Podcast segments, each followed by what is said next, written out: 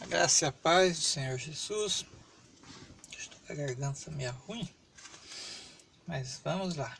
Leitura do livro de Números, capítulo 25. Enquanto Israel estava em Sitim, o povo começou a entregar-se à imoralidade sexual com mulheres moabitas, que os convidavam aos sacrifícios de seus deuses. O povo comia e se prostrava perante esses deuses. Assim Israel se juntou à adoração a, juntou à adoração a Baal Peor. E a ira do Senhor acendeu-se contra Israel. E o Senhor disse a Moisés: Prenda todos os chefes desse povo, enforque-os diante do Senhor à luz do sol, para que o fogo da ira do Senhor se afaste de Israel. Então Moisés disse aos juízes de Israel: Cada um de vocês terá que matar aqueles que dentre os seus homens se juntaram à adoração a Baal Peor. Um israelita trouxe para casa uma mulher midianita na presença de Moisés e de toda a comunidade de Israel que chorava à entrada da tenda do encontro. Quando Finéias, filho de Eleazar, neto do sacerdote Arão, viu isso, apanhou uma lança seguiu o israelita até o interior da tenda e, o atravessou, e atravessou os dois com a lança. Atravessou o corpo do israelita e da, da mulher. Então cessou a praga contra os israelitas. Mas os que morreram por causa da praga foram 24 mil. E o Senhor disse a Moisés: Finéias, filho de Eleazar, neto do sacerdote Arão, desviou a minha ira de sobre os israelitas, pois foi zeloso com o mesmo zelo que tenho por eles, para que em meu zelo eu não os consumisse. Diga-lhe, pois, que estabeleço com ele a minha aliança de paz. Dele e dos seus descendentes será a aliança do sacerdócio perpétuo porque ele foi zeloso pelo seu Deus e fez propiciação pelos israelitas. Propiciação.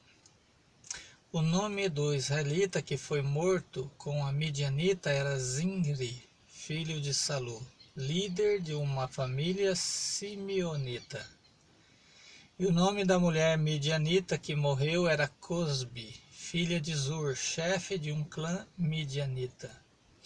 O Senhor disse a Moisés: Tratem os midianitas como inimigos e matem-nos, porque trataram vocês como inimigos quando os enganaram no caso de Peor e de Cosbi, filha de um líder midianita, mulher do povo deles, que foi morta pela praga que enviei por causa de Peor. Que Deus te abençoe sua vida com esta leitura. Em nome de Jesus que você possa ter zelo pela palavra de Deus em todos os detalhes, que você possa alcançar a bênção da palavra de Deus. E eu lhe faço essa ressalva que hoje vivemos o tempo da graça. Né? O tempo da lei, o salário do pecado era a morte, como nesse caso. Mas o dom gratuito de Deus vamos ler esse texto lá que me fugiu aqui. É, opa, tão fácil. Deu branco aqui, como diz o outro. O dom é de Deus. Aqui, Romanos 3, 23 ou 6, 23. Aqui, Romanos 6, 23. Pois o salário do pecado é a morte, mas o dom gratuito de Deus é a vida eterna em Cristo Jesus, nosso Senhor. Romanos 6, 23. Né? Pois o salário do pecado, quer dizer, o tempo da lei era assim, né? Era a morte. Mas o dom gratuito de Deus, a graça, o presente de Deus, né? É a vida eterna em Cristo Jesus. Nós temos aqui também Romanos 3, 23, ó, 6, 23 e 3, 23. Pois todos os pecados estão destituídos da glória de Deus, né?